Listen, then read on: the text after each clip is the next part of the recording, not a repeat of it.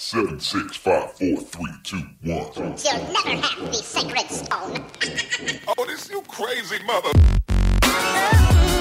Hier ist der OMT Podcast mit brandneuem Stoff für eure Online-Marketing-Dröhnung zwischendurch. Heute mit dem OMT-Gründer Mario Jung.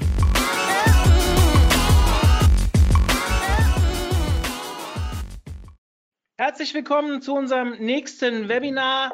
Wir sind in einer, ja, äh, soll ich sagen, SEO-starken äh, Zeit angekommen. Letztens hatten wir den Relaunch als letztes Webinar. Heute haben wir für euch zehn Tipps für mehr SEO-Power für deinen Online-Shop. Ich habe zwei Gäste heute, die, ihr seht sie schon im Hintergrund, die, ja, wie soll ich sagen, geballte Shop-Fachwissens-Power, äh, wie auch immer soll ich es nennen. Ich glaube, besser können wir diesen Slot nicht besetzen. Benedikt ist für das Thema SEO verantwortlich bei Obi. Und die ganze SEO-Strategie unterliegt dir laut deinem Speaker-Profil im Vorgespräch. Haben wir uns jetzt gar nicht so viel darüber unterhalten. Habe ich verpasst, Entschuldigung. Wollen ja authentisch bleiben. Ähm, und Britta ist für das ganze Thema Inbound und Event, habe ich eben gehört im Vorgespräch, bei Trusted Shop verantwortlich. Ich glaube, ähm, ich kenne den Vortrag schon vom SEO Day so in der Art. Es wird eine ganz coole Nummer und ich freue mich, dass ihr beiden dabei seid. Also ich darf euch erstmal herzlich willkommen heißen. Ja, vielen Dank, Mario. Ihr seht, es ist eine Sondersituation, Sondersituation bei uns heute. Wir haben drei Bildschirme. Ihr seht das. Das war für mich jetzt auch neu, dass wir mit zwei Speakern arbeiten, die dezentral sitzen. Deswegen, wenn es an der einen oder anderen Stelle kurz ein bisschen hakt, habt bitte Verständnis für uns. Ich werde jetzt dem Benedikt den Bildschirm übergeben. Das heißt, wenn Britta redet, ist der Bildschirm auch bei Benedikt. Wir versuchen das so zu managen, dass ihr das gar nicht merkt, aber wenn es vorkommt, schreit nicht gleich. Euch beiden wünsche ich viel Spaß. Wenn ihr draußen Fragen habt, stellt sie über den Chat. Ich werde am Ende eine kleine QA-Session mit den beiden machen. Und ja, wir versuchen alle eure Fragen zu beantworten. Ich bin raus und komme später wieder. Viel Spaß. Alles klar. Danke, Mario. Von unserer Seite auch ein herzliches Willkommen. Ähm, schön, dass sich so viele von euch angemeldet haben und äh, heute auch dabei sind. Äh, wie Mario schon gesagt hat, äh, Obi und Trusted Shops gemeinsam im Webinar und letztes Jahr auch gemeinsam auf dem SEO Day. Wir denken einfach, ähm, im E-Commerce ist das eine ganz gute Kombi Obi halt als ähm, Riesenhändler und ähm, Online-Shop ähm, und eben Trusted Shops als äh, E-Commerce-Experte schon seit einigen Jahren in Europa. Von den Namen her, ihr könnt uns Gott sei Dank unterscheiden, wer ist Britta, wer ist Benedikt. Ähm, noch zwei Sätze vielleicht zu mir. Ich bin jetzt mittlerweile seit zehn Jahren im E-Commerce und Online-Marketing tätig, habe ähm, einige Jahre auch auf Agenturseite gearbeitet und bin jetzt mittlerweile für das internationale Marketing bei Trusted Shops hier in Köln. Der Benedikt sitzt auch in Köln. Wir wollten uns eigentlich zusammensetzen, hat aber nicht geklappt. Ähm, von daher, wie Mario schon angekündigt hat, einmal ähm, die geteilte äh, Power hier. Benedikt, magst du auch noch zwei Sätze zu dir sagen zur Ergänzung? Ja, äh, mein Name ist Benedikt Kirch. Ich bin Teamlead SEO bei der Obi Digital. Äh, bin hier mit meinem Team äh, quasi für die äh, SEO-Strategie für unsere Online-Shops in neuen Ländern zuständig. Äh, war davor mal eine Zeit lang bei Chefkoch und habe auch meine äh, beruflichen Werdegang bei der Agentur angefangen und bin jetzt, glaube ich, jetzt mittlerweile ja seit 2011 dabei im Bereich Online-Marketing SEO. Ja, und ich freue mich, äh, euch äh, heute hier ein bisschen was ähm, ja, zeigen zu können, was wir bei Obi machen, was man auch bei anderen Online-Shops macht. Und ja, ähm, gute Zeit und äh, wenn ihr Fragen habt, einfach im Chat fragen. Super, dann zeigen wir euch mal einmal, was wir mitgebracht haben an zehn Tipps für mehr SEO-Power. Ähm, Im Prinzip ist das Ganze so aufgebaut, dass wir von etwas generelleren Tipps ähm, weiter in den Shop hineingehen. Ähm, ich werde jetzt nicht alle einzelnen Punkte durchgehen, weil dazu werden wir gleich noch genug sagen. Aber damit ihr schon mal ähm, im Hinterkopf habt, wir werden ähm, mit den generellen Dingen anfangen und dann auch auf einzelne Seitentypen und Besonderheiten ähm, bei SEO für Shops eingehen. Ja, das soll es auch schon zur Einleitung gewesen sein. Ich würde jetzt äh, direkt mit dem ersten Punkt starten, ähm, der wie gesagt erstmal von ganz genereller Natur ist, der ähm, mir und Benedikt aber sehr, sehr wichtig war, als wir auch die zehn Tipps besprochen haben, die wir euch heute hier mitgebracht haben. Und zwar ist das die Informationsarchitektur von eurem Online-Shop. Wir sehen diese wirklich als Basis des Erfolgs, ähm, weil je, je mehr ihr am Anfang ähm, in euren Online-Shop investiert, wie ihr diesen aufbauen wollt, ähm, desto leichter fällt es euch nachher, diesen zu optimieren und dann auch wirklich so ähm, okay. für den SEO-Bereich aufzubauen. Alles okay? Ich habe gerade von wem auch immer eine Rückfrage gehört. Okay. Alles gut, glaube ich. Okay, super. Ähm, also ich habe euch hier wie ein, wie ein Haus mitgebracht. So könnt ihr auch eigentlich die Architektur von eurem Online-Shop sehen. Ähm, bevor man ein Haus baut, überlegt man sich eben auch, wie groß soll das nachher werden, für welchen Zweck dient das? Will ich da nachher mit äh, 15 Leuten oder mit zwei Leuten wohnen? Ähm, wie repräsentativ soll das ganze Haus sein? Und ähm, so könnt ihr euch das auch für euren Online-Shop vorstellen. Ähm, ihr solltet euch eben überlegen, wie groß soll das nachher werden, wie viele Produkte äh, wollt ihr darüber verkaufen und ähm, wie wollt ihr das Ganze da auch ähm, aufziehen und zeigen. Jetzt ist gerade unsere Präsentation, glaube ich, verloren gegangen. Ähm, generell ist aber, sind die drei Vorteile, die ihr mit einer gut durchdachten Informationsarchitektur habt, dass ihr eben einmal die User Experience ähm, gut äh, gestalten könnt. Das Habt heißt, wenn ihr euch Achtung, Achtung, Achtung. Ja, jetzt sehe ich die Präsentation wieder. Benedikt, machst du die wieder an? Ja, das so. wir hatten gerade. Okay, super. Ja, funktioniert das jetzt wieder? Ihr könnt mir ja draußen mal schreiben. Einer hat geschrieben, er sieht nur Standbild. Äh, müsste jetzt wieder funktionieren? Ich hoffe, es ist so. Gerne die Frage an die User draußen. Könnt ihr das Haus sehen? Läuft alles, kriege ich mit. Okay, dann machen wir mal weiter. Unser kleines Häuschen, genau. Ähm, das heißt, wenn ihr euch schon vorher bei der Informationsarchitektur Gedanken macht, wie ihr euren Shop aufbaut, das heißt, welche ähm, Seiten wollt ihr eigentlich aufbauen, wie wollt ihr das mit Hauptkategorien handhaben, mit Unterkategorien und wie möchtet ihr auch die Produkte ähm, darunter anordnen, desto besser könnt ihr das Ganze nachher gestalten. Bei der User Experience kommt es eben darauf an, dass der Nutzer sich sehr, sehr schnell ähm, zurechtfindet bei euch im Online-Shop und ähm, der ganze Aufbau für ihn logisch ist. Das heißt, da kommt es auch sehr stark auf die Zielgruppe nachher an, ähm, wie eure Zielgruppe mit eurem ähm, Online-Shop interagiert und wie die auch gewohnt sind, in einem Online-Shop sich zurechtzufinden. Aber je mehr ihr ähm, in eure Informationsarchitektur investiert, desto besser könnt ihr auch nachher die internen Links verteilen. Ähm, weil, wenn das einmal durchdacht ist, wie ihr mit äh, der Navigation umgehen wollt, wie ihr mit ähm, den Kategorien umgehen wollt, dann könnt ihr das Ganze auch so verteilen, dass nachher von eurer Startseite auch wirklich ähm, genug Link-Power in die einzelnen ähm, Unterseiten fließen kann. Und was auch noch ein Punkt ist bei der Informationsarchitektur ist eben, dass das Crawling erleichtert werden kann, wenn man ähm, sich das gut durchdacht hat. Gerade bei sehr, sehr großen Shops ähm, bietet es sich an, da eine flachere Architektur zu wählen und das Ganze eben nicht zu granular zu gestalten, damit das nachher ähm, schwieriger wird, den ganzen Online-Shop dann beim Crawlen zu erfassen. Die Navigation habe ich gerade schon erwähnt. Ähm, da haben wir jetzt ein paar Beispiele mitgebracht. Ähm, generell solltet ihr euch einfach bewusst sein, dass die Navigation in einem Online-Shop ähm, nochmal so grundlegend ist, dass ihr auch hier euch nochmal überlegen solltet, wie ihr die ganze ähm, Navigation gestaltet. Grundlage davon bietet, ähm, sollte eigentlich immer eine Keyword-Recherche sein. Das heißt, dass man sich eben auch ähm, im Vorfeld und aber auch laufend Gedanken macht, wie man denn eigentlich ähm, seine Punkte benennen möchte und wie man die auch entsprechend clustert.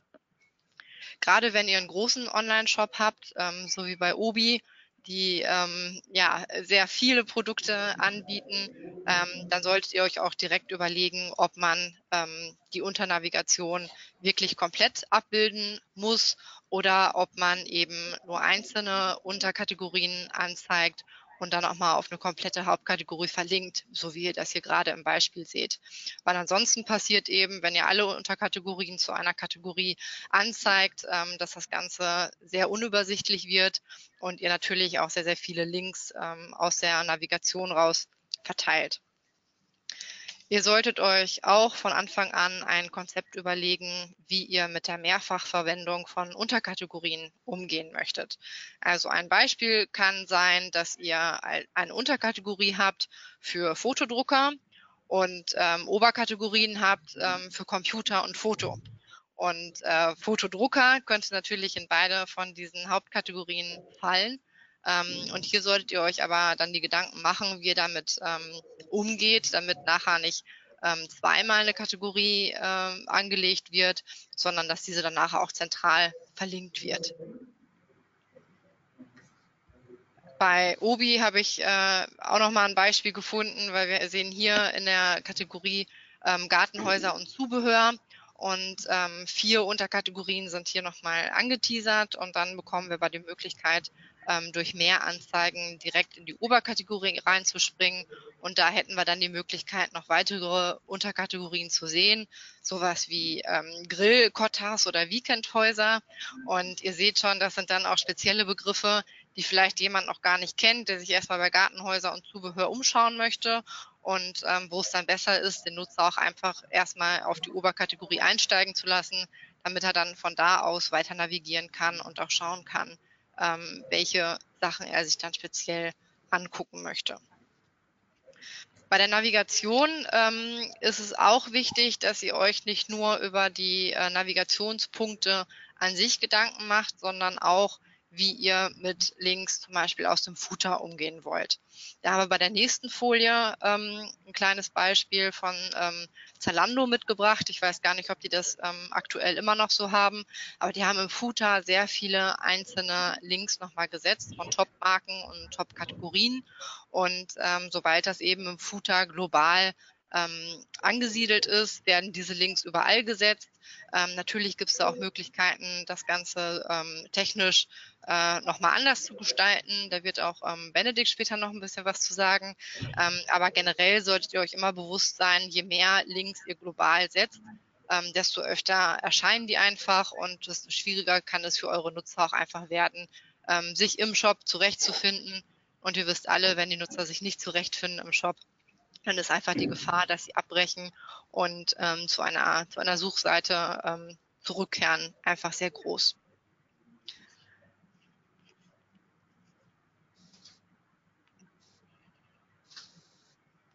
Dann habe ich ähm, noch einen Punkt vergessen, der mir eigentlich total wichtig ist ähm, ähm, bei, den, bei der Mehrfachverwendung.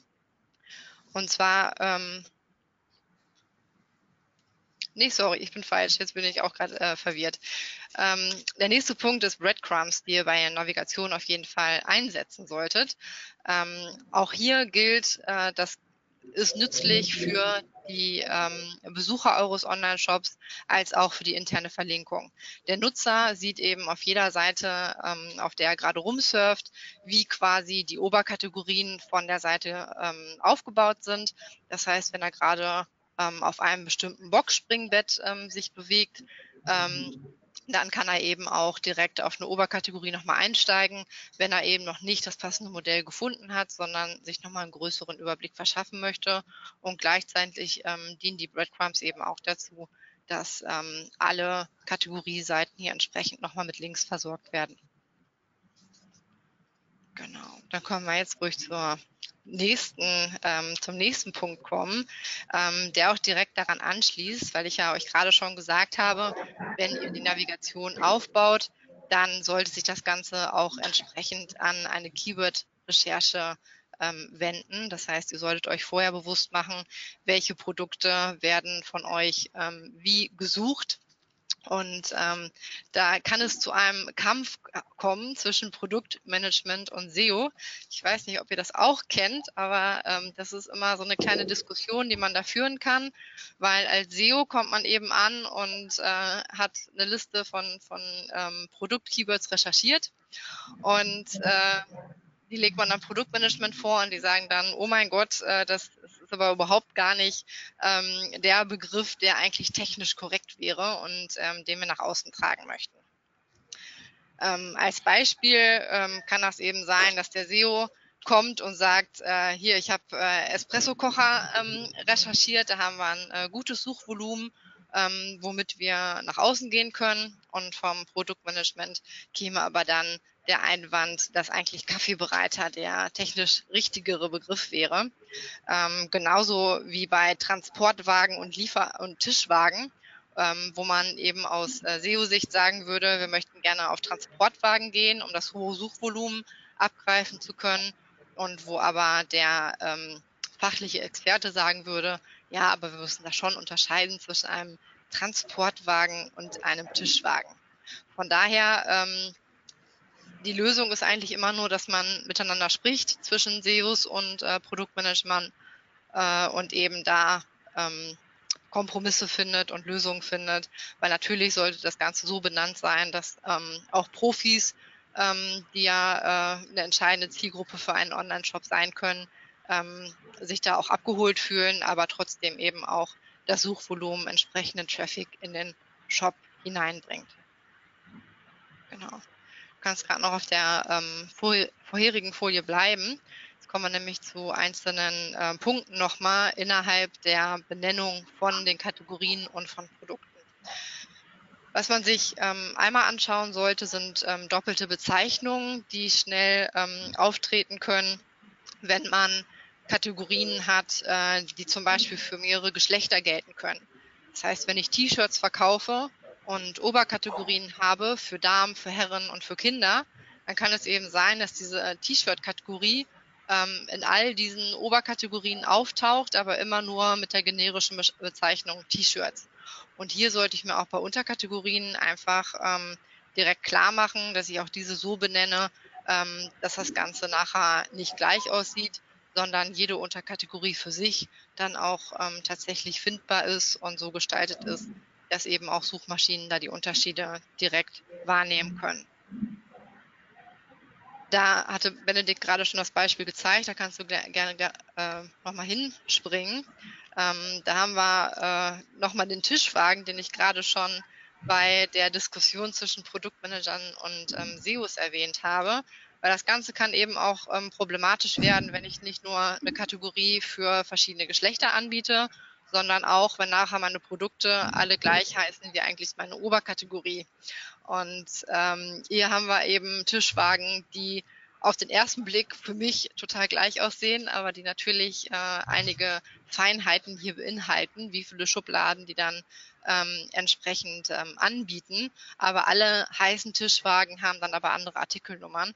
Und hier sollte man sich einfach bei der Benennung schon direkt bewusst machen, dass man hier ähm, die Produkte auch so benennt, dass sie nachher unterscheidbar sind und eben auch ähm, ja, besser zu managen sind und ähm, nicht alles auf Duplicate Content hinausläuft. Genau. Dann ähm, solltet ihr euch auch äh, nochmal anschauen, wie ähm, eure Produkte technisch benannt sind. Ähm, dieses Beispiel, Mario, hatten wir übrigens äh, schon bevor wir das Webinar ähm, bei dir abgemacht haben. Ansonsten hätten wir vielleicht nochmal ein anderes gewählt. Ähm, und zwar, und zwar ähm, wenn ihr ein Produkt habt, ähm, das eben nur mit einem generischen Namen benannt ist, wie zum Beispiel Mario 7812, dann solltet ihr auf jeden Fall auch ähm, die Kategorie des Produktes oder die Art des Produktes ergänzen, wie zum Beispiel dann den Campingstuhl Mario 7812. Gibt ähm, es den Campingstuhl wirklich? Ja, google das mal. Cool. Ich weiß tatsächlich nicht mehr, woher ich das äh, Beispiel habe. ähm, aber vielleicht habe ich ja doch schon an dich gedacht, während wir die Folien gemacht haben. Genau, aber ähm, das ist besonders dann nochmal relevant für euch, wenn ihr mit Warenwirtschaftssystemen arbeitet, ähm, wo eben dann oft nur die technischen ähm, Begrifflichkeiten drinstehen, so wie Mario 7812 und eben nicht nochmal die Ergänzung mit der Art des Produktes.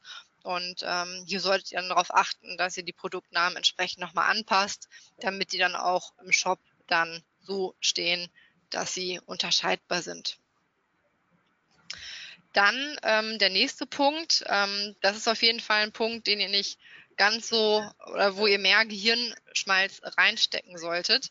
Und zwar geht es da um Alternativbegriffe oder Synonyme und wie ihr die in eurem Shop abdecken solltet. Und jetzt werdet ihr wahrscheinlich erstmal sagen, ja, Synonyme, Alternativbegriffe, ähm, da ist Google ja so gut geworden in den letzten Jahren, dass sie sowas erkennen können, dass es sich um Synonyme handelt und dass eben ähm, Sofa und äh, Couch das äh, gleiche eigentlich ähm, äh, meint. Und ähm, sowas machen wir ja nicht mehr, dass wir dafür eigene Seiten aufbauen und äh, im Prinzip ähm, doppelte Inhalte schaffen, die dann auch nachher doppelt verwaltet werden müssen. Aber in manchen Fällen lohnt es sich eben doch, ähm, eigene Seiten aufzubauen für eben solche Alternativbegriffe ähm, oder Synonyme. Und zwar dann, wenn es andere Zielgruppen anspricht. Ähm, ein Beispiel, ähm, ich weiß nicht, ob ihr alle den Begriff äh, Chafing Dish kennt. Ich kannte ihn auf jeden Fall vorher nicht. Ähm, das ist ein Begriff aus der Gastronomie, der sah oder und damit sind Warmhaltegefäße für Buffets gemeint. Und ähm, das ist eben schon ein großer Unterschied, ob jemand nach Chafing Dish sucht oder eben nach Warmhaltegefäß für ein Buffet.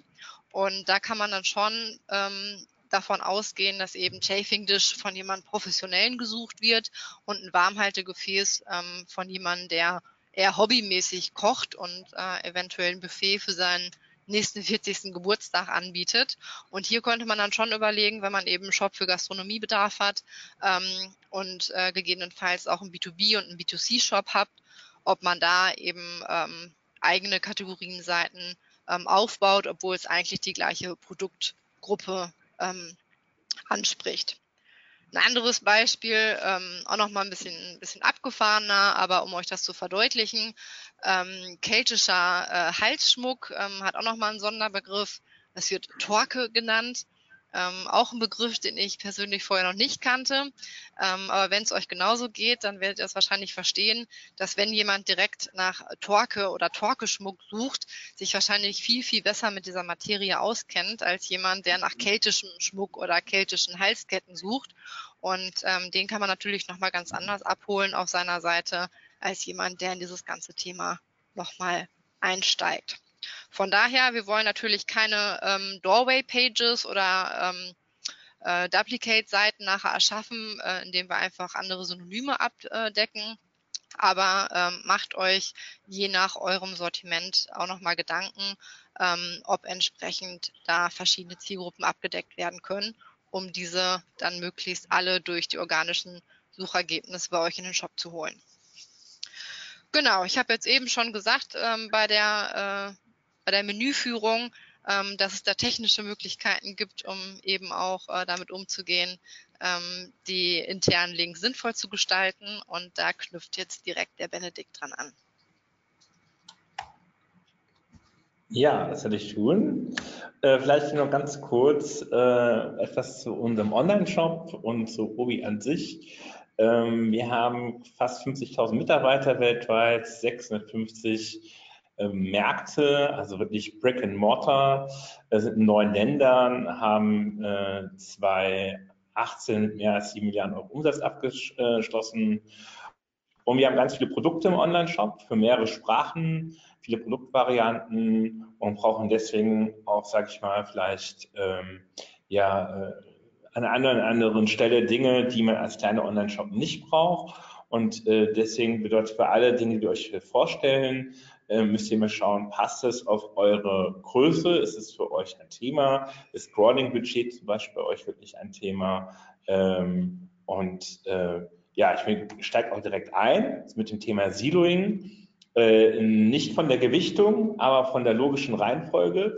Äh, Siloing ist sicherlich äh, eher so wenn ihr, sage ich mal, 80 Prozent Optimierungsmaßnahmen gemacht habt, dann äh, sind das die letzten, das ist ein Bestandteil der letzten 20 Prozent.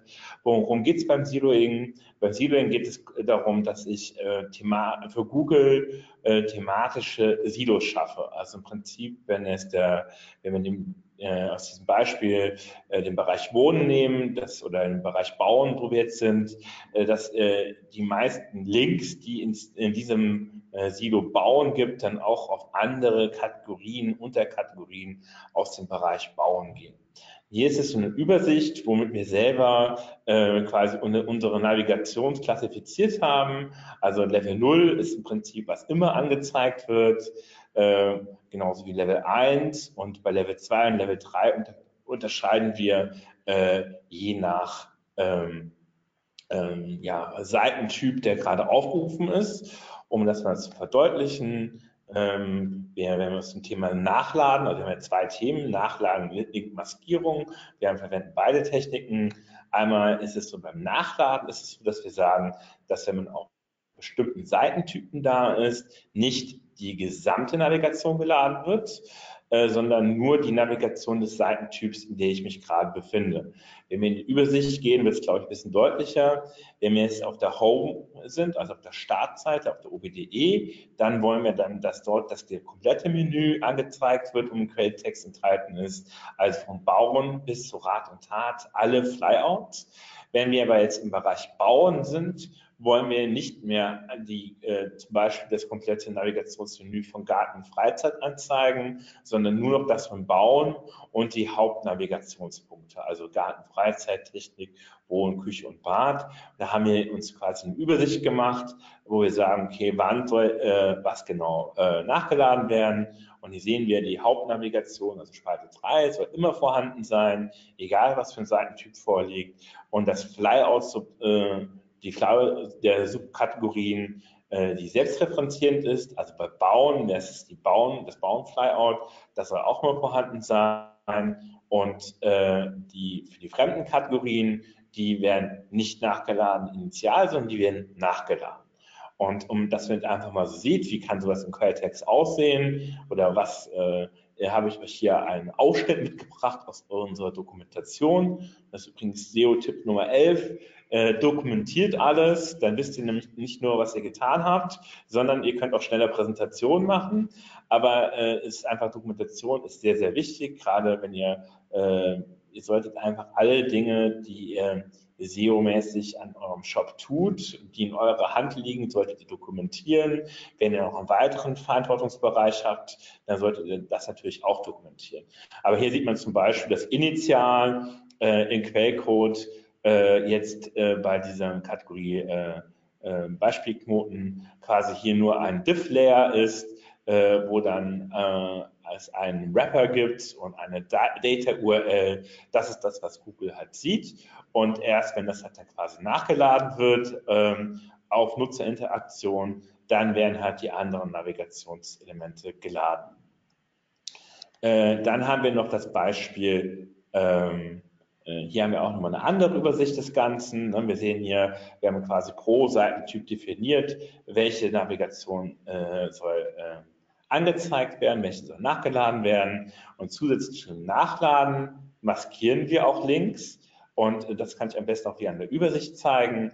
Und zwar, äh, wenn ich jetzt zum Beispiel äh, im Bereich Bauen bin, dann möchte ich zum Beispiel ähm, äh, auf der Startseite vom Bauen möchte ich alle unter, äh, Unterkategorien laden ähm, und äh, aber diesen Mehranzeigen-Link zum Beispiel nicht. Den möchte ich maskieren. Da komme ich später nochmal drauf zu. Den mache ich dann für Google unkenntlich, dass es für Google kein Link ist, Nutzer aber schon.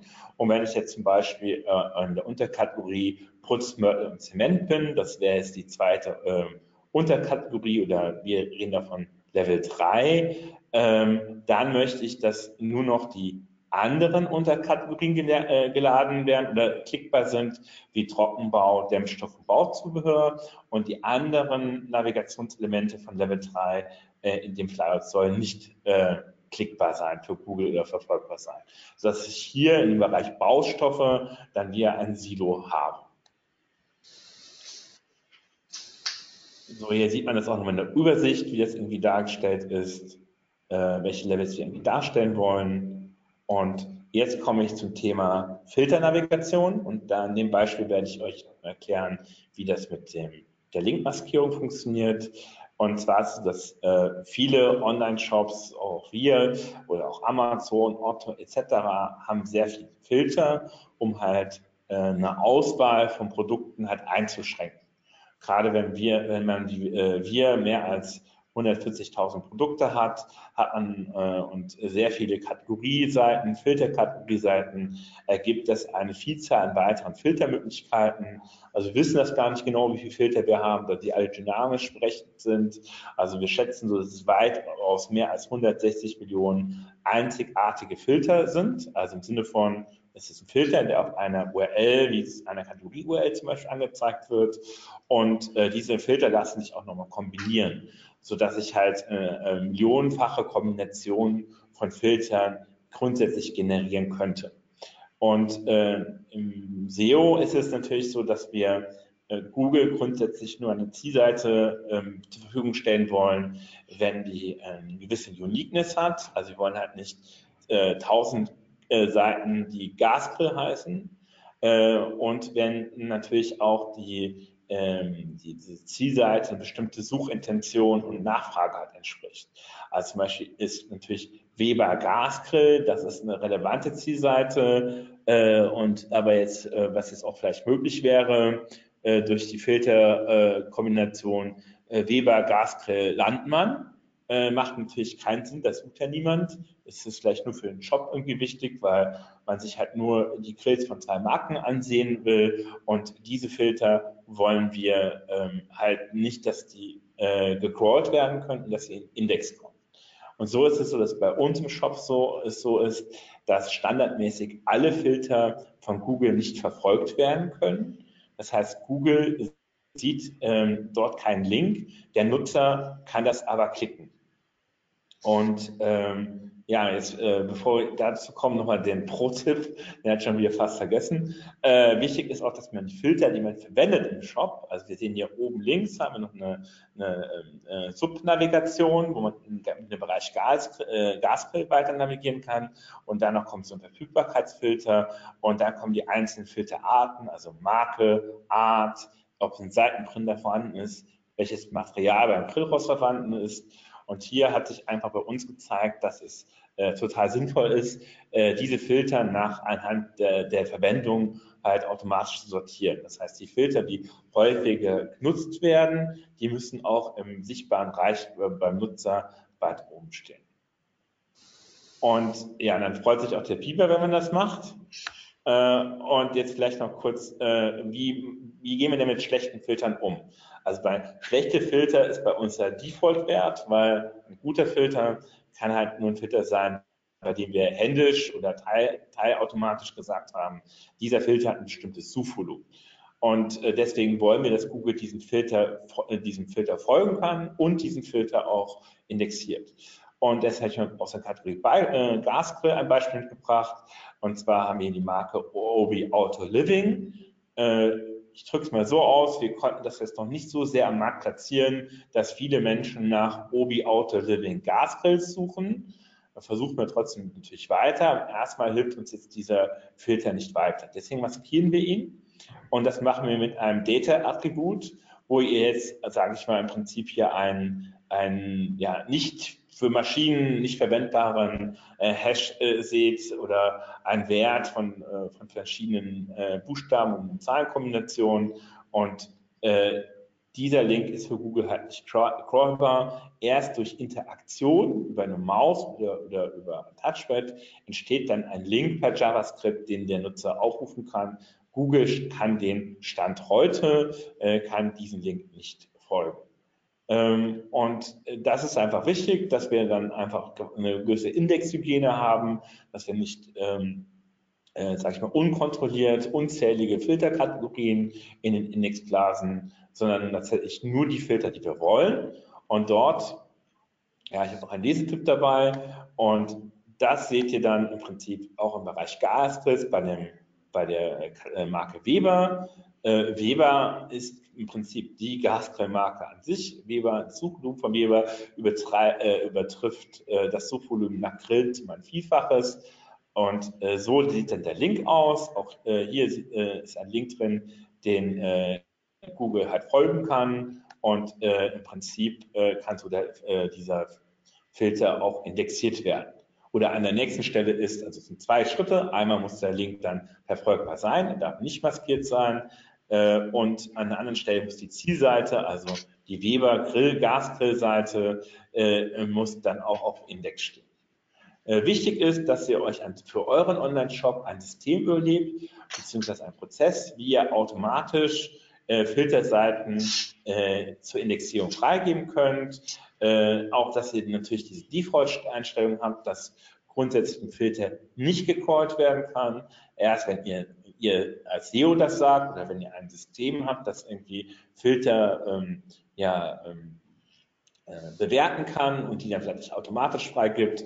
Das ist ein sehr, sehr wichtiges Thema und äh, es hat auf jeden Fall einen großen Hebel in dem Sinne von, wenn man es nicht macht oder falsch macht, kann es sehr negativen Einfluss haben auf die Positionierung eures Online-Shops bei Google.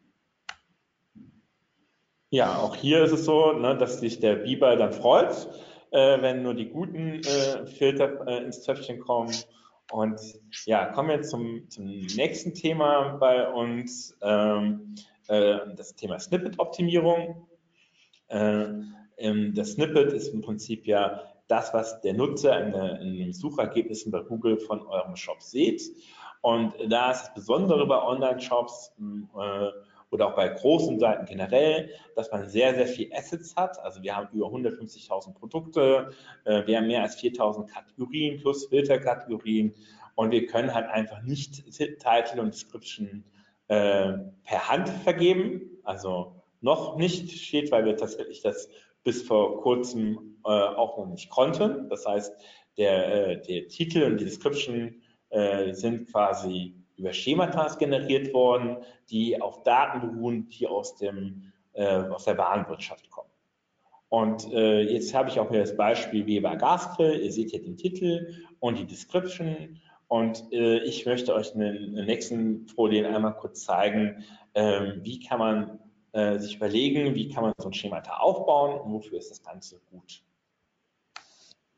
Ja, hier seht ihr quasi unsere Übersicht äh, der Variablen, die wir in einem Meta-Description verwenden können. Äh, und da äh, können wir zum Beispiel als Variable den Produktnamen nehmen. Wir haben eine, die Breadcrumb, äh, nicht die Breadcrumb, die Bullet Point Liste, also Detail List 1. Äh, wir haben dann äh, verschiedene Conversion Phrasen wie kaufen, kaufen bei Obi, bei Obi kaufen, jetzt bei Obi kaufen. Und äh, Ziel ist es einfach, den sichtbaren Bereich aus der Meta-Description möglichst am besten auszunutzen. Und das bedeutet halt, dass wir ein System haben, in dem können wir im Prinzip sagen, das sind die Variablen, die wir äh, die für die Meta-Description nutzen können. Und das System entscheidet anhand äh, der, der Länge des Produktnamens, anhand der Länge der Kategorienamen, anhand der verwendeten Bullet Points, äh, welch, äh, wie die Meta-Description generiert wird. Das ist ein automatischer Prozess. Dort gibt es auch im Prinzip äh, keine, äh, ja, kein, also aktuell auch keine händische Einkaufsmöglichkeit. In Zukunft äh, haben wir diese Möglichkeit über einen neuen Service, den wir gerade entwickeln. Ähm, aber man möchte es auch nur für ganz wenige Bestseller auch tatsächlich per Hand machen. Wichtig ist, dass äh, ihr Conversion-Phrasen verwendet und äh, Marken nennt. Bei uns natürlich bei Obi kaufen äh, manchmal geht es aber vielleicht auch nur, die Marke des Produktes nochmal zu wiederholen oder ihr habt selber einen bekannten Online-Shop, dann würde man auch wieder äh, diesen als Markennamen nehmen.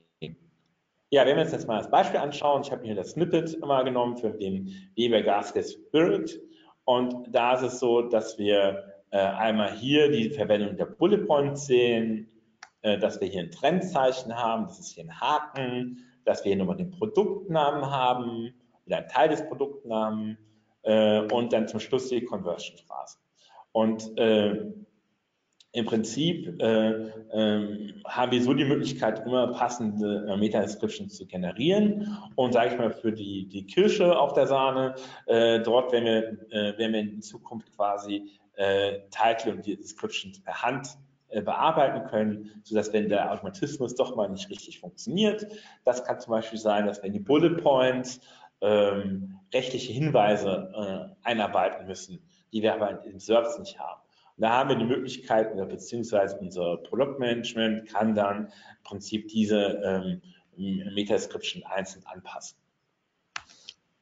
Und äh, jetzt kommen wir, jetzt bin ich, habe ich schon zu weit vorgegriffen, jetzt kommen wir nämlich wieder zu dem Thema, äh, das ihr schon ein bisschen in den Snippet angedeutet seht, nämlich die Anzahl der Bewertungen und der Abstimmungsergebnisse, und, die wir in dem Snippet sehen. Und wir sehen ja auch einen Preis und eine Verfügbarkeit. Und die Britta wird euch jetzt erzählen, wie ihr diese Informationen in die Snippets integrieren könnt. Genau, weil wie ihr gerade schon gesehen habt, ähm, Titel und Description ist natürlich mega relevant ähm, für all eure Suchseiten, damit ähm, einfach die Klickrate nachher stimmt und damit die Nutzer auch wissen, was sie nachher im Shop vorfinden werden. Ähm, aber dass äh, noch Zusatzinformationen ähm, angezeigt werden, wie eben hier die Bewertung, der Preis und die Verfügbarkeit, ist auf jeden Fall nochmal ein Eyecatcher. Gerade die ähm, Sterne sorgen eigentlich immer ganz schön dafür, dass dann auch ähm, der Blick des Nutzers auf dieses Suchergebnis fällt und nicht unbedingt auf das von eurem Konkurrenten. Und von daher ist das einfach ein Instrument, was ihr mit auf dem Schirm haben solltet für einen Online-Shop, ähm, um das dann auch entsprechend einsetzen zu können. Wie kommt man jetzt äh, daran, an äh, diese schönen Zusatzergebnisse? Erstmal, man nennt die Rich Results, auch äh, formerly known as Rich Snippets. Hier hat äh, Google, warum auch immer, ähm, einmal die Begrifflichkeit geändert. Ähm, das heißt, wenn ihr Rich Snippets schon mal gehört habt, das ist genau das gleiche wie Rich Results, wo eben alles darunter fällt, was Zusatzinformationen angeht. Also alles, was ihr in den Snippets findet, was nicht Titel, URL und Beschreibung ist, gehört normalerweise dann zu diesen Rich Results. Und wie kommt man da dran? Ähm, normalerweise setzt man strukturierte Daten ein. Ähm, du kannst ruhig nochmal gerade hier einmal auf der ersten Folie bleiben. Ähm, und diese strukturierten Daten ähm, dienen eben dafür, dass die Informationen, die sowieso im Quellcode stehen, ähm, nochmal organisiert und geclustert werden.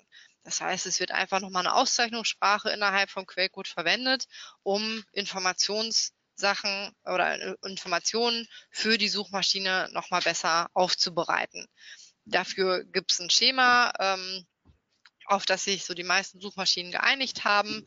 Ähm, Schema.org ist hier so eine Art Vokabelbuch, wo dann quasi die ähm, Übersetzung jeweils steht, was ist die Information, die man auszeichnen möchte und wie macht man das entsprechend mit dieser Strukturierungssprache. Generell gibt es mehrere Strukturierungssprachen. Ähm, RDFA oder Microdata sind so die etwas älteren Sprachen. Ähm, mittlerweile empfiehlt Google da ganz klar JSON-LD ähm, zu benutzen. Und ähm, von daher ist das auch das, was ihr mit dem ähm, Testing-Tool von Google auch ausprobieren könnt. Ähm, da unten ist auch nochmal ein Link. Ähm, die Präsentation bekommt ihr ja am Ende nochmal zugeschickt.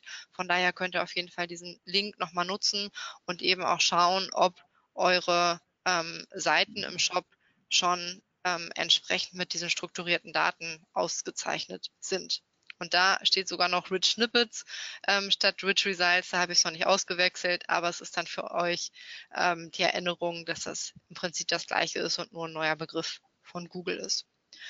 Genau, wir haben gerade schon die Folie gesehen. Ähm, einfach mal ein Beispiel aus dem, aus dem Quellcode.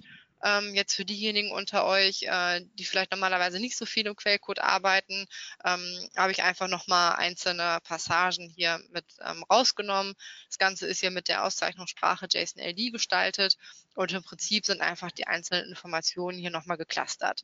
Ne, also es wird hier angegeben, ähm, um was für einen Typ handelt es sich, ähm, den wir gerade auszeichnen jetzt bei uns im E-Commerce-Umfeld ist eben das Produkt so das gängigste, was wir auszeichnen. Ähm, aber wie ich eben schon gesagt habe, diese Rich Results können im Prinzip alles sein, was ähm, zusätzlich zu, äh, zu dem Basis-Snippet angehangen wird. Ähm, von daher kann, können das auch sowas sein wie Eventdaten oder ähm, oder Rezepte, was ihr wahrscheinlich schon mal gesehen habt. All das, was zusätzlich noch angehangen ist, ähm, gehört eben dazu.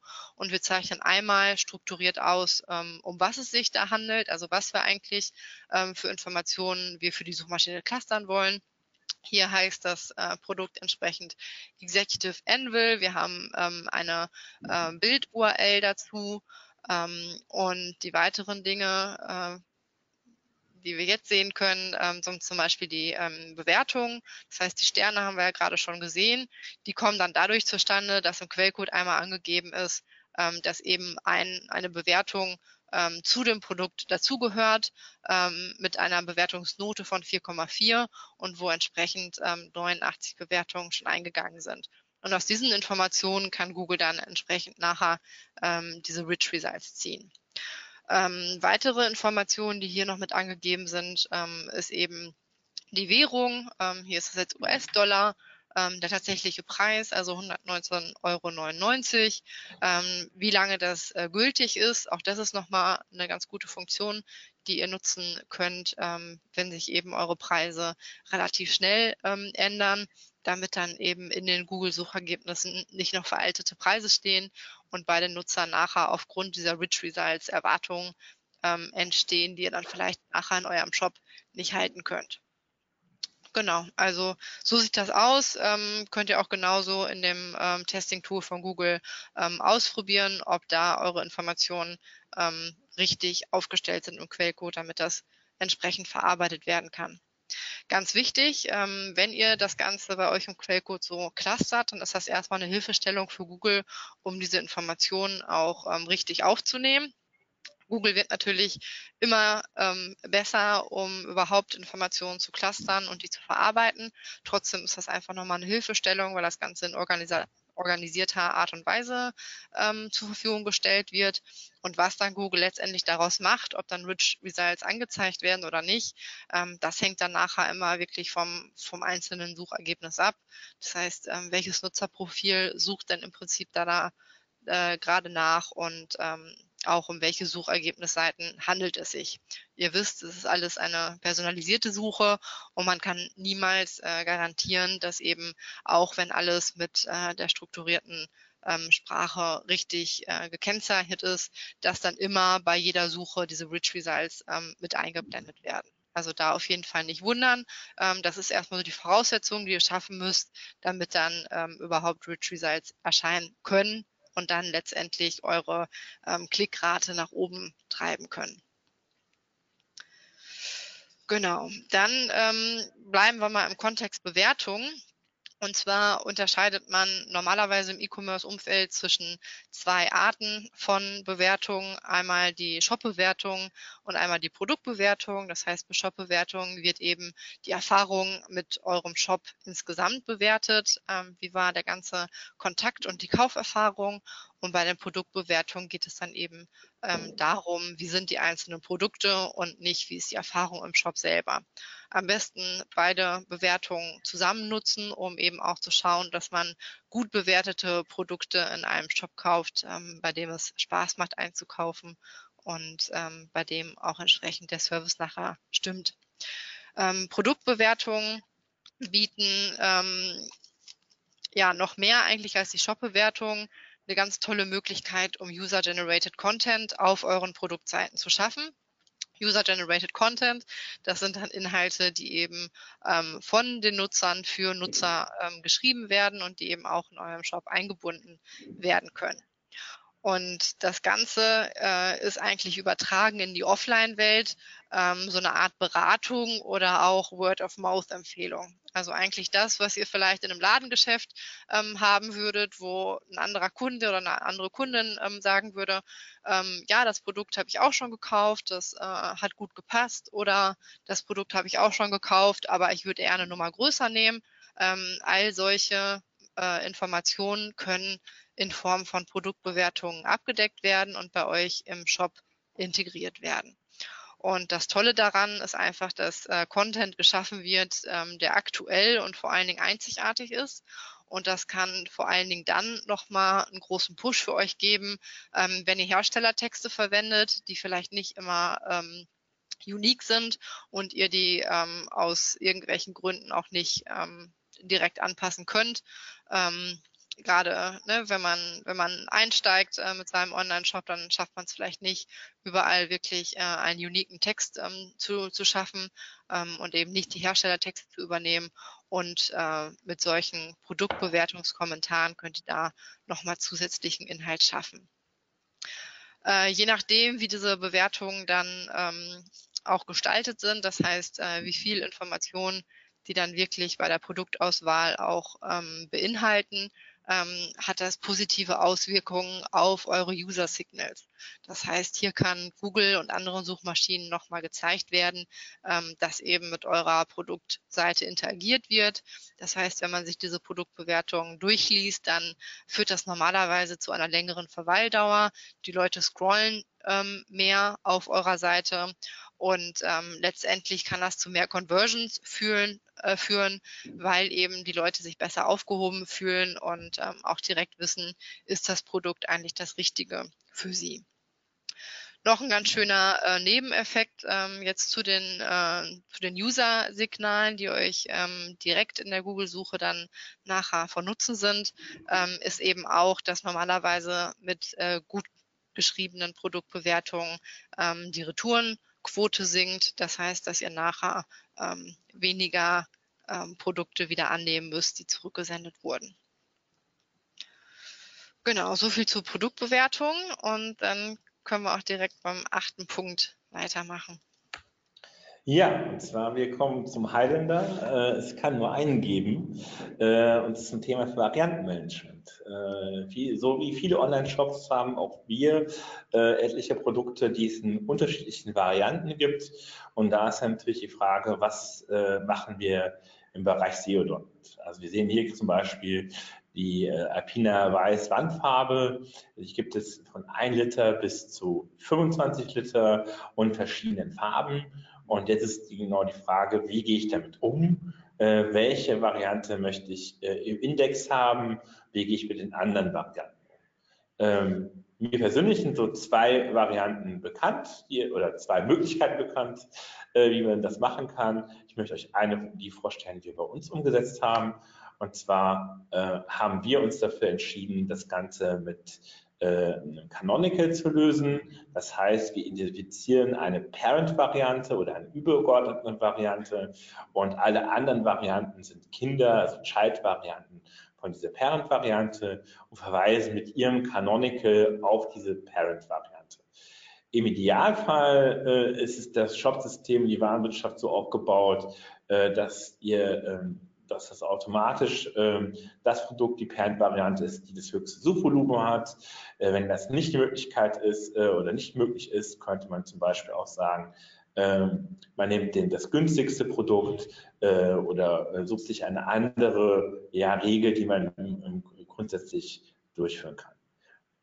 Was ist der Vorteil an Canonical? Der Canonical ist ja eine nicht bindende Anweisung an Google und dadurch äh, weiß, äh, hat Google die Möglichkeit, dass wenn jetzt mal eine speziellere Suchanfrage getätigt wird, wie jetzt zum Beispiel Alpina Weiß Matt 25 Liter, dass Google dann diese Suchanfrage äh, ausspielen kann, das Ergebnis ausspielen kann.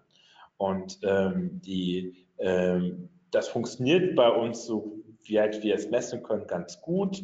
Äh, wir haben uns angeschaut, wie das Verhältnis der Varianten zum Gesamtproduktdatenstand ist und dann verglichen, wie viele Entries auf Produktvarianten über die Google-Suche ähm, ja, erzielt werden im Vergleich zu den Gesamtentries auf äh, Artikeldetailseiten. Und da ist das Verhältnis ist ungefähr ähnlich, sodass wir jetzt davon ausgehen, dass es bei uns ganz gut funktioniert. Äh, eine andere Variante wäre, das Ganze mit äh, Schema.org äh, auszuzeichnen und gleichzeitig die Produktvarianten auf nur Index zu setzen. Das habt ihr könnt ihr euch zum Beispiel beim Online-Shop vom JPC anschauen. Kommen wir zum nächsten Thema, zum Thema Sortimentswechsel. Ja, was mache ich, wenn sich mein Sortiment ändert, wenn meine Kategorie nicht mehr verfügbar ist oder meine Produkte nicht mehr gibt? Äh, wichtig ist, äh, oder was wollen wir als SEO? Wir wollen unsere Rankings erhalten und vielleicht auch Backlinks, die bestimmte Seiten generiert haben, auch äh, äh erhalten oder den, den Linkschuss bewahren. Und deswegen müssen wir uns überlegen, wie gehen wir damit um, wenn es Produkte nicht mehr gibt. Ähm, und da gibt es natürlich verschiedene Fälle. Ich habe einen Sortimentswechsel, das heißt, ein Produkt ist vielleicht temporär nicht mehr verfügbar äh, oder es kann gerade nicht geliefert werden. Äh, jetzt, äh, das ist jetzt bei uns ein alter Stand, so war das bis vor kurzem. Äh, bei uns nennt, nennt man das, das Produkt hat keine Kanaloption. Das heißt, es kann weder online bestellt werden, äh, noch im Markt abgeholt werden. Der Nutzer kann hier leider nichts tun auf der Seite. Das haben wir jetzt geändert. Ähm, mit äh, ja, April diesen Jahres haben wir es geschafft, äh, quasi hier eine Veränderung durchzuführen, äh, dass wir zum Beispiel jetzt auf dieser Seite anzeigen können, äh, dass, es, ähm, dass das Produkt im anderen Markt verfügbar ist. Äh, also es kann vor Ort abgeholt werden. Äh, wir haben auf die zeigen eine andere Rico-Box an als sonst auf den Artikel-Detailseiten und wir verweisen den Kunden halt direkt auf die übergeordnete äh, Kategorie, sodass er schneller zu quasi den Gasplatz findet äh, und blenden alle anderen nicht relevanten Inhalte aus. Ähm, jetzt im nächsten Schritt wollen wir noch äh, die Möglichkeit schaffen, dass man sich vormerken lassen kann, äh, dass wenn das Produkt wieder lieferbar ist, äh, und ja, und das hier, äh, das ist mal zum Beispiel ein Beispiel. Wir nennen das so, ähm, Entschuldigung, ja, wir nennen das äh, SEO-Driven UX Optimization. Äh, wir haben im Prinzip hier aus SEO, äh, SEO-Bereich festgestellt, hey, wir haben ein Problem, wir haben viele Produkte und Kanaloptionen. Diese Produkte existieren oder, äh, oder bekommen Traffic bei uns, da wir Produkte, die temporär nicht verfügbar sind, nicht auf nur Index setzen oder eine 404 ausspielen, sondern die Artikel-Detailseite ist weiterhin vorhanden, äh, weil das Produkt ja später nochmal reinkommen kann, solange es nicht dauerhaft ausgelistet ist. Und da haben wir festgestellt, dass wir einen sehr hohen Anteil äh, von diesen Einstiegen haben, auch Produkte, die man nicht kaufen kann äh, über Google. Und äh, wir wollten hier äh, ähm, äh, die Conversion Rate steigern, die, äh, die Zufriedenheit der Nutzer ähm, erhöhen und haben dann im Rahmen Workshop mit anderen Kollegen im Prinzip das ähm, erarbeitet, diesen Lösungsvorschlag und dann als SEO-Ticket in unserem Entwicklungsprozess umgesetzt. Und äh, wir haben damit doch einen sehr guten Erfolg erzielt, sodass wir jetzt auch an dieser Lösung weiterarbeiten.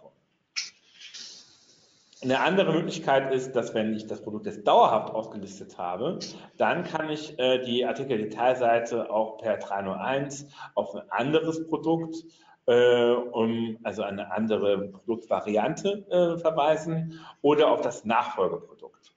Äh, und hier ist es halt wichtig, dass ihr bei der bei der Warenwirtschaft, äh, die er einsetzt, darauf achtet, dass genau das gepflegt werden kann. Also Varianten, das ist meistens noch möglich, aber jetzt ein Nachfolgeprodukt bei, zu pflegen, das ist schon äh, was, das viele äh, Warenwirtschaftssysteme nicht out of the box können. Wenn ihr in der äh, günstigen Lage seid, da mitentscheiden zu können, wenn eine neue Warenwirtschaft kommt, das ist eine Funktion, die sollte, äh, sollte vorhanden sein, die sollte irgendwie am Produkt vom Produktmanagement pflegbar äh, die Möglichkeit haben, Nachfolgeprodukte zu pflegen, weil dann könnt ihr auf diese Produkte nämlich auch redirecten.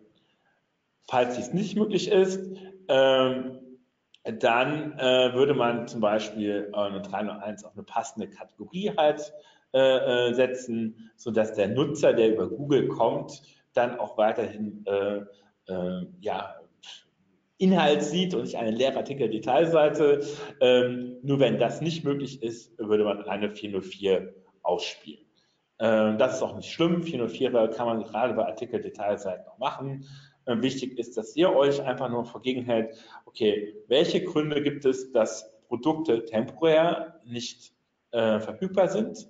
Welche Gründe gibt es, dass Produkte dauerhaft nicht verfügbar sind und dauerhaft aufgelistet sind? wie, welche Informationen liegen euch die, bei diesen Kunden vor oder im System selber, im System und wie könnt ihr idealerweise den Nutzer führen und meistens ist das auch die beste Variante, die, äh, die für Google auch greift. Und das müsst ihr für euren Online-Shop, für euren Bereich ähm, ja, ähm, einzeln festlegen. Okay, Jetzt schaue ich mal kurz auf die Uhr. Okay, wir haben noch ein kleines bisschen Zeit, glaube ich. Vielleicht mal kurz noch mal so einen Einblick äh, ins Content Marketing geben. Das ist unser zehnter SEO-Tipp. Also ähm, ihr müsst euch halt das Online-Shop halt auch überlegen, wie könnt ihr eigentlich äh, äh, mehr von der Customer Journey abbilden, äh, als, das, äh, als ihr über eure reinen Produkte macht. Nämlich nur 10% aller Suchanfragen sind transaktionale Suchanfragen, also wo der Nutzer tatsächlich äh, was kaufen möchte. Und 80% sind informationelle Suchanfragen. Und da haben wir zum Beispiel die Beispiele gebracht, ähm, äh, die, das Thema Gartengestaltung, äh, das, das Thema Vorteile für ein Produkt, ne, da gibt es äh, das Thema, äh, das sind eher so informationelle Suchanfragen, Obi oder Bosch oder Baumarkt, das sind eher schon so navigational, also navigationsgetriebene Suchanfragen. Und äh, letztendlich haben wir dann die transaktionalen Suchanfragen, wie zum Beispiel Gartentisch kaufen. Wir machen hier auch eine zweigeteilten Unterscheidung und wir unterscheiden auch nochmal zwischen Problem Unaware, Aware, Solution Aware und Product Awareness. Äh, das bedeutet einfach, um besser klassifizieren zu können, was für ein Bedürfnis hat denn eigentlich äh, mein Nutzer an der Stelle in seiner Customer Journey.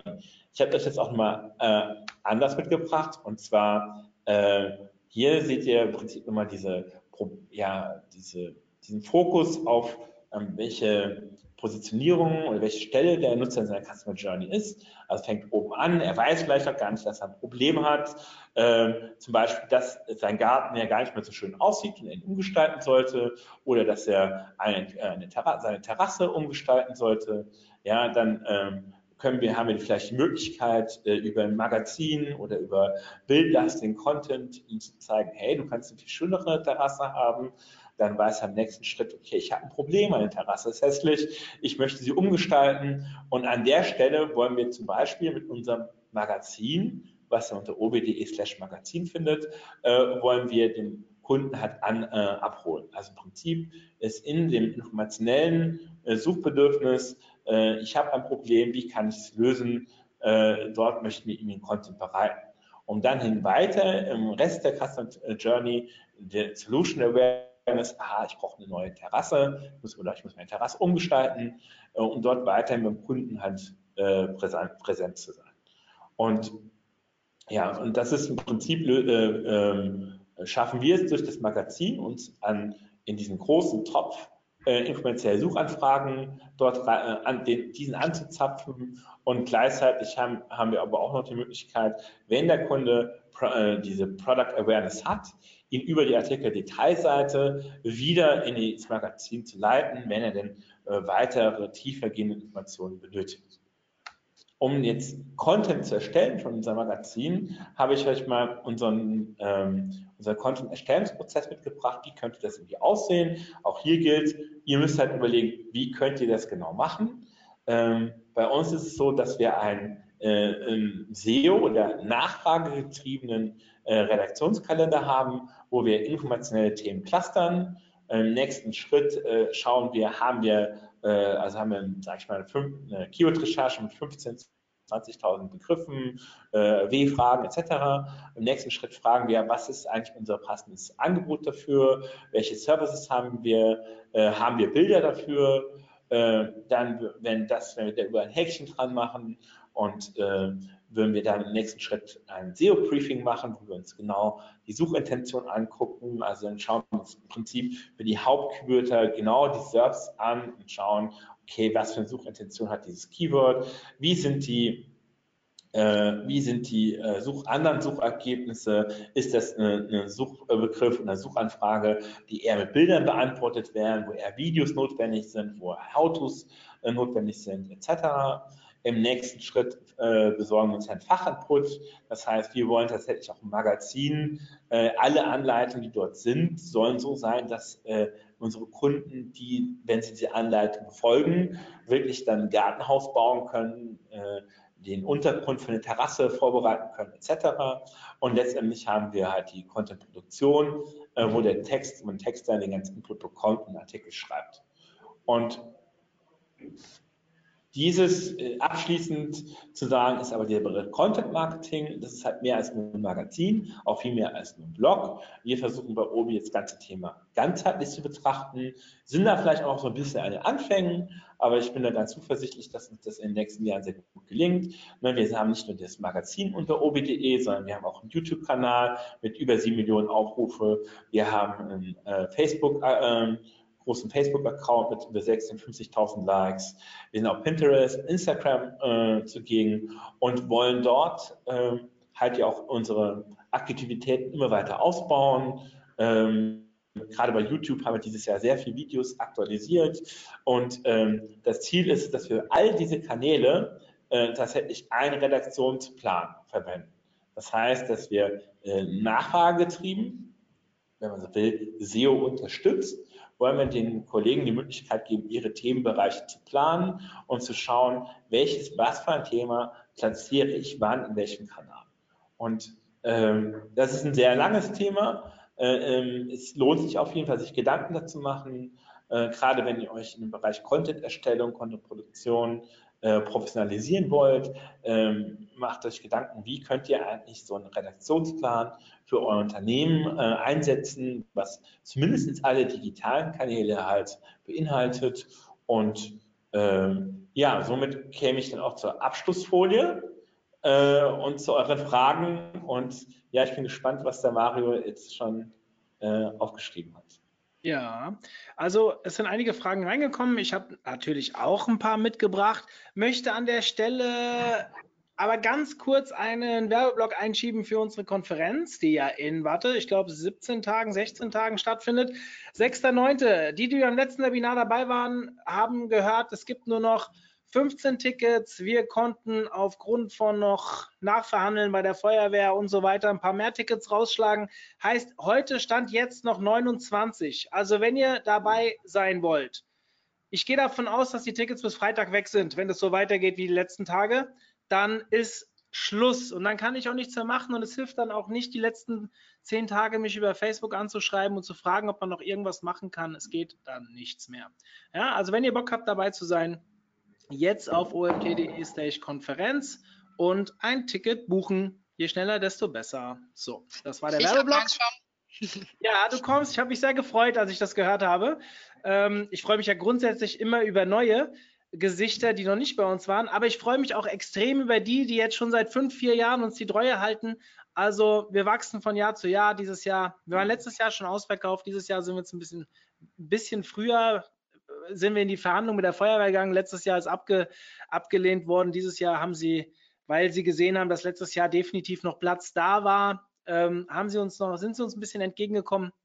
Ist halt immer so ein Problem, so mit Brandschutz, wenn dann doch mal was passiert. Aber sie haben eingesehen, dass das ein bisschen übertrieben war. Deswegen können wir 50 Leute mehr reinlassen und sind sehr glücklich darüber, weil sie werden auch definitiv kommen. So, genug zum OMT, ähm, also zur Konferenz. Jetzt kommen wir zurück zu eurer coolen Präsentation, die mir sehr gefallen hat, weil sie ja, ich fand, da waren so ein paar Themen dabei, die man halt immer wieder bei Shop sieht. Jetzt ist natürlich Obi ein Beispiel, ja, das ist eine Größenordnung, die betreut nicht jeder, aber mega spannend. Ich finde, an so Extrembeispielen kann man immer ganz gut auch Sachen erklären.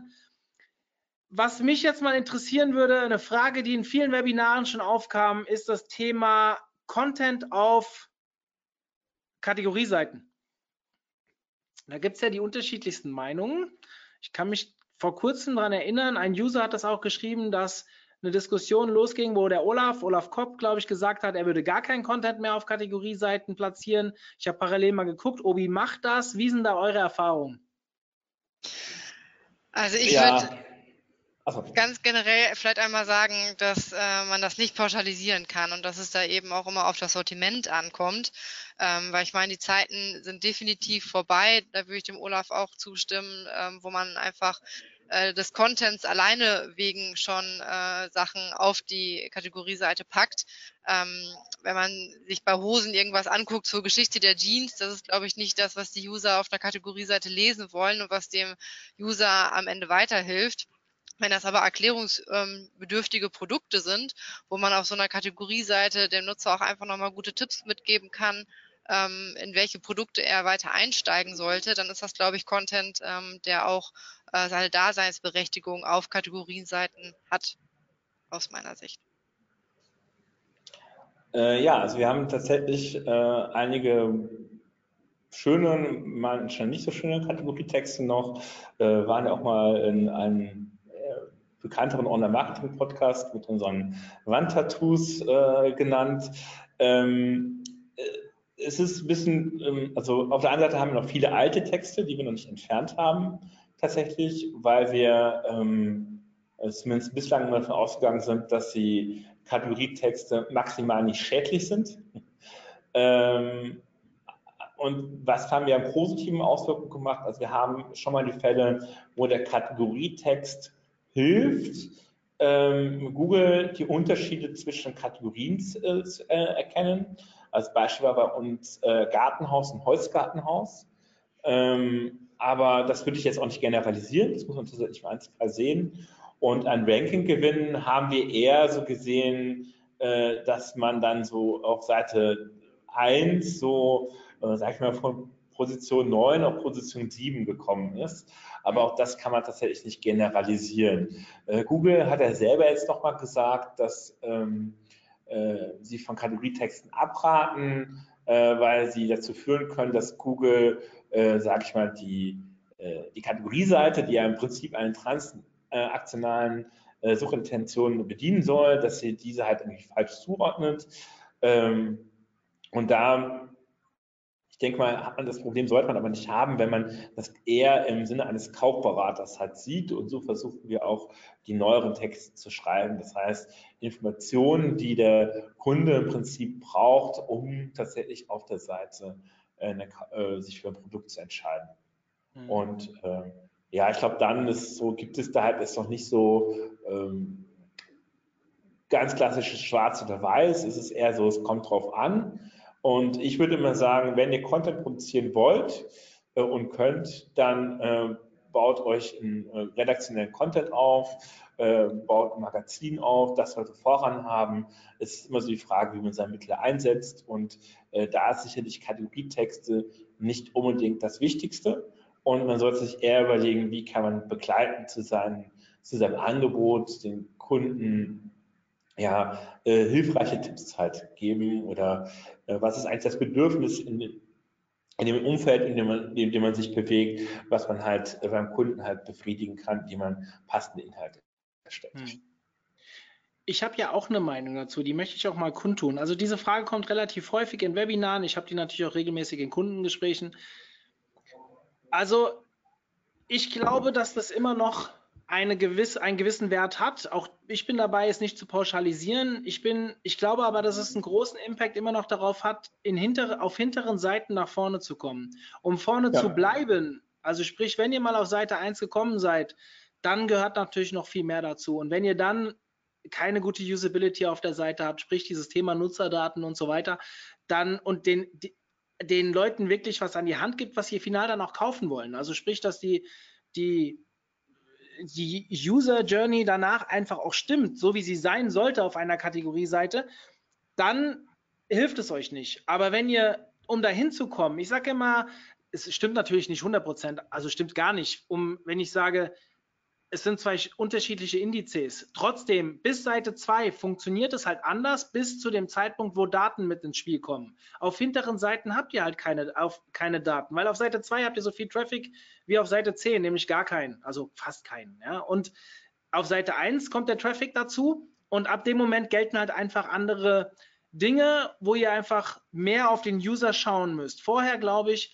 probiert es mit Text. Ich bin bei Benedikt versucht es mit Kaufberatern, also wirklich Content, der in der Situation zu einer Entscheidungsfindung helfen kann. Nicht, wie Britta gesagt hat, mit irgendwelchen Geschichten, äh, wie mal irgendwie ein, ein die Jeans äh, entstanden ist.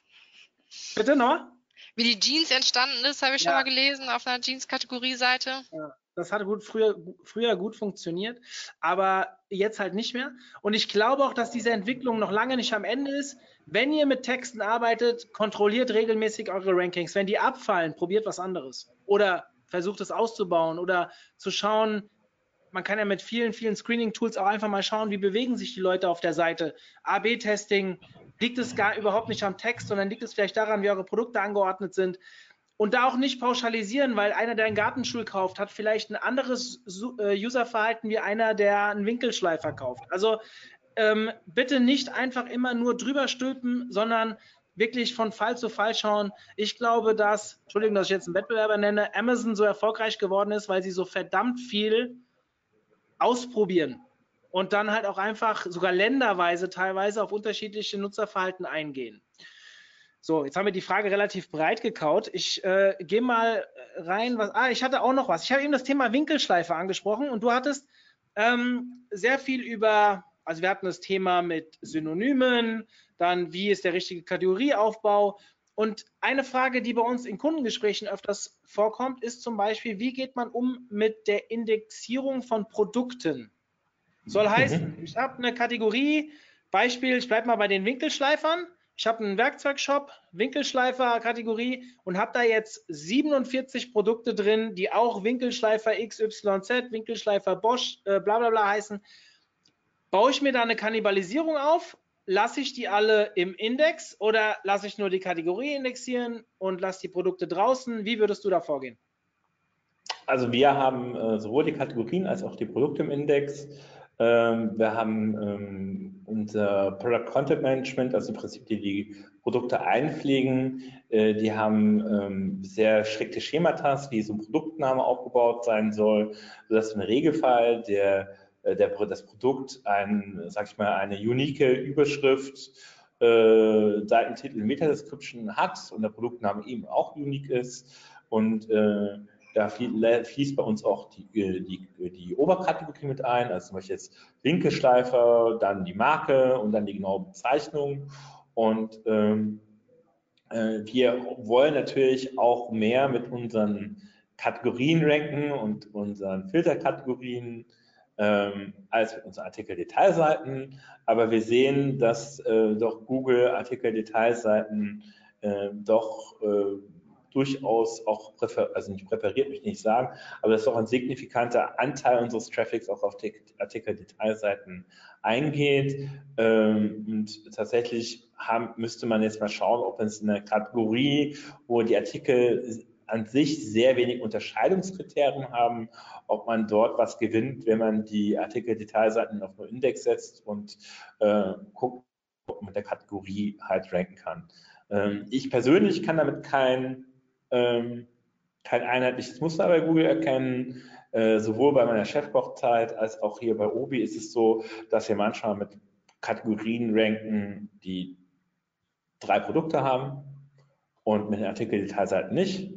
Äh, genauso die Kategorie hat irgendwie 50 Produkte oder mehr und äh, wir ranken mit der Artikeldetailseite zu dem Hauptbegriff. Ähm, also so richtig lässt es sich für mich zumindest da kein Muster erkennen. Äh, bei Chefkoch war es ganz ähnlich. Da hat eine Suchergebnisseite mit einem Rezept gerankt zu dem Begriff, anstatt das Rezept direkt. Äh, und äh, ja, es ist irgendwie sehr schwer, da eine grundsätzliche Vorgehensweise zu machen.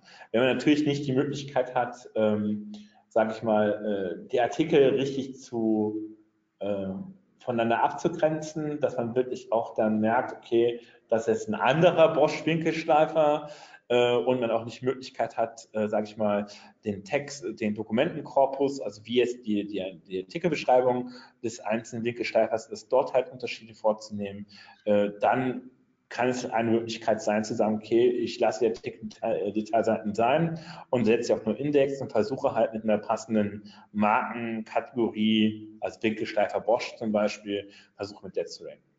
Hm. Ich lese mal ein paar Fragen aus dem Publikum vor. Ähm, womit dokumentiert ihr die SEO-Änderungen? Ähm, wir nehmen, äh, haben ein Wiki von äh, im Prinzip von Atlassian. Äh, dort tragen wir ähm, immer mal immer mal wieder den aktuellen Stand ein der technischen Umsetzung. Äh, und aktuell suchen wir so ein bisschen auch so betrieben aus dem Bereich Online-Marketing so eine Möglichkeit, ähm, ja so eine Änderungshistorie anzulegen. Also dass man sieht ja äh, zum Beispiel äh, vor zwei Jahren äh, war äh, äh, hat sich das Schema für die Meta-Description noch so und so äh, zusammengesetzt auf den Kategorieseiten. Das wäre so ein bisschen das Ziel, was man dann irgendwie, irgendwie haben will. Ich möchte mir irgendwie alle Änderungen angucken, die es äh, für Meta-Description auf Kategorieseiten gab. Äh, da sind wir leider noch nicht. Äh, wir haben auch nicht so richtig das Tool gefunden. Also wenn da jemand gute Erfahrungen gemacht hat, gerne hin.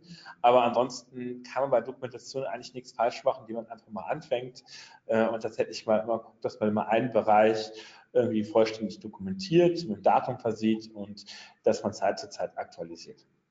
Mhm. Also vielleicht kleine Ergänzung, was man falsch machen kann, weil wir nutzen auch Confluence und ähm, vielleicht auch nochmal so ein kleiner Tipp zur Organisation. Da kann man ganz schön einzelne Seiten auch aufbauen für einzelne Themenbereiche und dann auch steuern, wer überhaupt bearbeiten darf. Ne, gerade wenn man viele Leute hat, ähm, die im SEO arbeiten oder an einem anderen ähm, einer anderen Disziplin im Online-Marketing, dann kann es mal schnell auch dazu kommen, dass viele Köche den Brei verderben. Von daher vielleicht vorher überlegen, was sind so einzelne Teilbereiche und ähm, das dann als Einzelseiten in so einer Dokumentation aufbauen und dann ähm, Verantwortlichkeiten auch klar benennen, sodass nachher nicht jeder überall bearbeiten darf und ähm, ja, nachher Sachen auch gelöscht werden. Das ist auch schon passiert. Mhm. Nächste Frage. Was passiert, wenn die Parent-Variante nicht mehr lieferbar ist? Das ist eine gute Frage.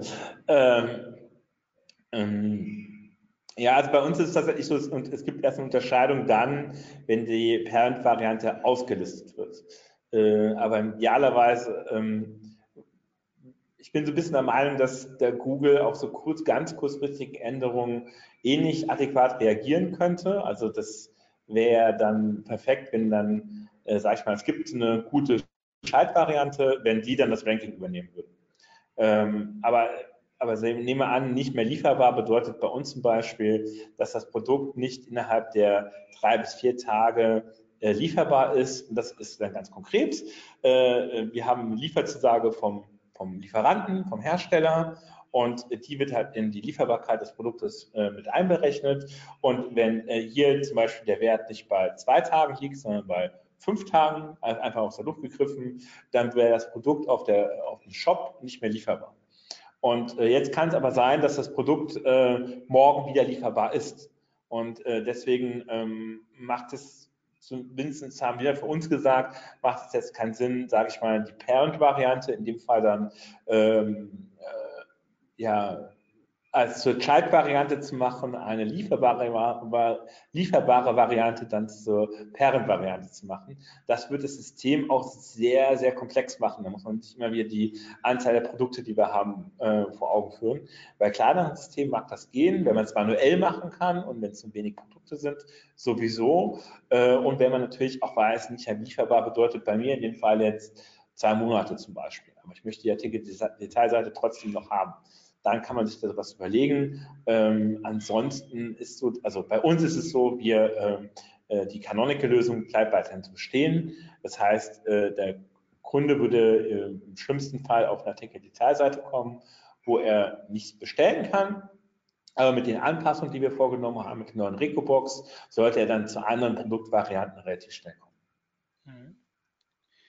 Ähm, Frage zu den Varianten. Verstehe ich das richtig, dass dann jedes Produkt als auch eben jede Variante eine eigene Unique-URL hat, die dann eben teils äh, mittel canonical gesteuert wird?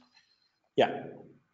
Alle, okay. unsere Produkte, alle unsere Produkte haben eine eigene URL. Alle Produktvarianten sind da gibt es ein paar Sonderfälle, aber so mit Ländern und so, aber im Prinzip hat jede Artikelnummer oder jedes Produkt, das eine eigenständige Artikelnummer hat, hat auch eine eigenständige URL. Mhm. Wird die Bewertung automatisch aktualisiert im Code? Manuell wäre schwierig. Das ja. passiert. Ja. ähm, haben es beide angesprochen. Also äh, generell gibt es natürlich Möglichkeiten, das auch ähm, über eine API zum Beispiel zu steuern, damit die Bewertungen auch immer ähm, aktuell sind. Ist ja tatsächlich die Variante, die wir immer empfehlen, ähm, weil eben sonst auch nicht mehr gegeben ist, dass jemand auf die Suchergebnisse klickt aufgrund von einer bestimmten Bewertung und ähm, tatsächlich ist diese dann nachher im Shop nicht mehr gegeben. Mhm. Dann habe ich noch eine Frage hier ähm, und dann sind wir auch fertig. Wie können kleine Shops von den Sternen profitieren? A. Werden vermutlich bei kleinen Shops in den seltensten Fällen Produktdetailseiten in den SERPs angezeigt? Und B. Wenn sogar Obi als Riesenshop und dann mit Weber als Riesenmarke nur 35 Bewertungen erlangt, wird es eng für einen kleinen Shop, der No-Name ist und No-Name verkauft. Ähm, also generell kommt es ja darauf an, äh, wie die Bewertungen gesammelt werden. Ähm, und äh, die schönste Möglichkeit ist eben nach einem Kauf auch direkt nach einer Bewertung zu fragen und das äh, kann dann entsprechend auch vom Shopbetreiber gesteuert werden. Ähm, ich weiß nicht, wie viel ihr von den Weber Grills äh, verkauft, Benedikt, äh, wahrscheinlich äh, entsprechend mehr. Ich weiß aber nicht, wie oft ihr danach fragt. Also generell ist eben die beste Möglichkeit, dass äh, direkt nach einem Kauf auch nach einer Bewertung gefragt wird. Und ähm, da gibt es eben schon Response-Quoten, die ähm, 25 Prozent äh, abdecken. Und ähm, da kann man sich natürlich auch nochmal auf die Produkte äh, fokussieren, die auch einen gewissen Absatz haben. Wenn ich nur zehn Produkte verkaufe im Jahr, dann wird es natürlich schwieriger, da auch eine gewisse Quote zu erfüllen. Ähm, aber generell, je besser ich das kommuniziere, dass ich eben dieses Feedback auch ernst nehme und das auch für die Verbesserung von meinem Sortiment und von meinem Shop verwende, desto besser ist da eigentlich auch die ähm, Response Quote. Ist ja so ein bisschen so ein Henne-Ei-Problem. Äh, Produkte, die häufig verkauft werden, äh, bekommen mehr Bewertung äh, werden halt wieder, äh, und werden dann vielleicht wieder häufiger verkauft. Und Produkte, die wenig verkauft werden, bekommen halt wenig Bewertung, weil der prozentuale Anteil ist ja ungefähr immer ähnlich. Äh, und, und ja, da muss man ein bisschen schauen, was sind denn für einen die, die wichtigsten Produkte? Ne, was sind eigentlich die 20 Prozent äh, äh, Produkte, die 80 Prozent des Umsatzes machen? Wie kann man die weiter pushen? Und dann, dass man sich dann überlegt, okay, äh, wie kann ich vielleicht das irgendwie ein bisschen steuern, incentivieren, äh, dass äh, Produkte bewertet werden. Also wir haben dann zum Beispiel mal äh, wir besprechen bei uns zum Beispiel bei Produkten immer unsere treue äh, äh, an. Äh, das ist ein Sammelsystem für Leute, die sehr viel, sehr viel bei Obi kaufen. Und die schreiben wir dann an bei bestimmten Produkten ähm, und versuchen dort neue Produktbewertungen zu generieren. Aber auch bei uns ist es so, dass ein Großteil der Produkte keine Bewertung hat. Äh, es gibt da Lösungen am Markt, die wir gerade auch aktuell irgendwie eruieren, die halt zum Beispiel Produkte, ähm, sag ich mal, gesammelt bereitstellen, die schon an einer anderen Stelle vom Hersteller gesammelt worden sind.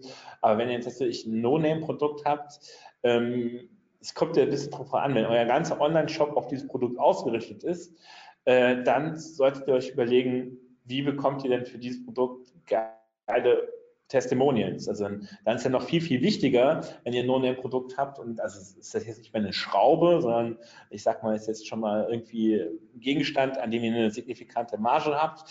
Ähm, dann solltet ihr tatsächlich überlegen, okay, wie könnt ihr für diesen Gegenstand Produktbewertung generieren, äh, und da, damit ihr viel besser in die Vermarktung halt, auch gehen könnt. Gerade wenn die Kunden euer Produkt nicht kennen, ist das ja sehr, sehr wichtig als vertrauensbildende Maßnahme, dass andere Produkte, andere Kunden dieses Produkt gekauft haben und das gut bewertet haben.